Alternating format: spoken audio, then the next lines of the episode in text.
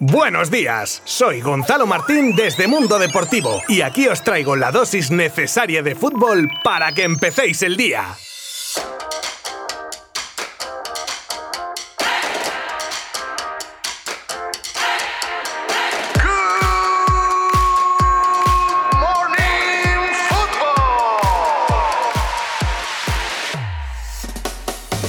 Yo creo que es más que de recibo que abramos el Good Morning Football de hoy lunes con las flamantes campeonas de Europa de fútbol como son las chicas del Barça femenino dirigidas por Luis Cortés. Sin duda alguna han hecho historia en su club y en el fútbol femenino español después de arrasar en la competición doméstica y esa superioridad en liga la trasladaron a la final ante el Chelsea que parecía un títere en manos de las azulgrana a las que les sobró la segunda mitad ya que el 4-0 final lo metieron en la primera parte con goles de Pouls en propia seguido de los goles de Alexia, de Aitana Bonmatí y de Hansen en el 36, minuto desde el cual ya no habría movimiento en el marcador. Un despliegue espectacular de las culés que parecía jugaban de memoria con un estilo puro Barça 100%. Toque, velocidad, presión y mucho gol, como se puede ver. Primera Champions del Barcelona femenino de fútbol, lo que además convierte al Barça en el primer club de Europa en conquistar Champions con equipo masculino y con equipo femenino, y el primero de España en conseguirlo. Nuestra más sincera enhorabuena, ya que hacen un poco más grande al club de la ciudad condal y al fútbol femenino que demuestra ser un deporte en alza con todo merecimiento. Después de la noticia del fin de semana, retomamos la liga que deja las luchas tanto arriba como por abajo para la última jornada. En esta penúltima, el Atlético de Madrid remontaba en el último suspiro para, con un gol de Lodi y otro del pistolero Suárez, dejar al Atleti líder de nuevo, ya que mientras estuvo por debajo, el Real Madrid ocupaba momentáneamente la primera posición. Pero haciendo honor al dicho de ser un club sufridor, no fue hasta el 82 cuando empataban y en el 89 in extremis Suárez rubricaba la remontada y la recuperación del liderato. Ahora el Atleti tiene que vencer al Real Valladolid en la última jornada y será campeón.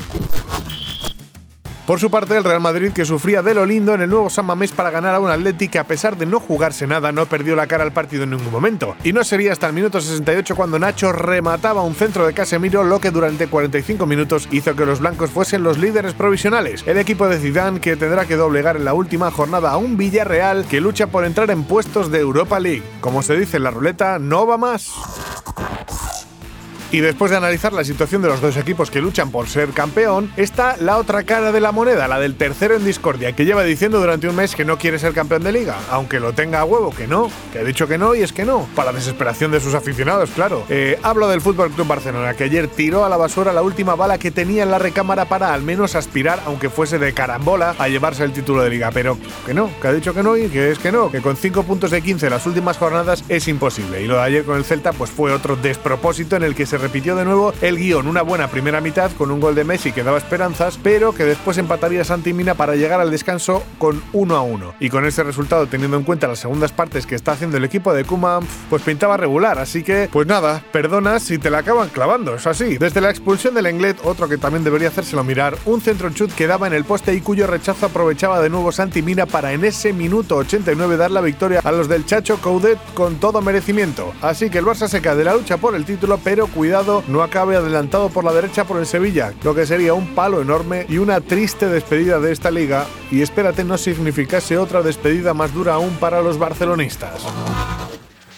Y si hablamos del título, no podemos dejar de hablar del descenso, que está igual de apretado con tres equipos para dos plazas, o lo que es lo mismo, solo uno de los tres equipos seguirá en primera el año que viene. Una batalla que tendrá de protagonistas a Real Valladolid, Elche y Huesca, en orden ascendente según su posición actual en la tabla clasificatoria y de dificultad para conseguir la permanencia. El que más fastidiado lo tiene sin duda es el equipo pucelano de Sergio González, que depende de que fallen los otros dos rivales y gane su propio partido. Lamentablemente, se la juega ante el Atlético de Madrid, que se está jugando la liga. Después pasamos al Elche que también necesitaría el pinchazo del Huesca y ganar, con la diferencia de que los ilicitanos se la jugarían contra un Athletic de Bilbao que no se juega nada, aunque cuidado, que tampoco se jugaba nada contra el Real Madrid y ya sabemos lo que luchan los bilbaínos. Sin duda el mejor posicionado de los tres es el Huesca, que depende de sí mismo y se la juega en casa ante el Valencia. Sí, el Valencia, pero para la tranquilidad de los oscenses es el Valencia de esta temporada, así que se prevé que se lleven un resultado positivo. Y aunque parece que las posibilidades de cada uno es muy dispar, yo siempre digo que mientras las matemáticas no digan lo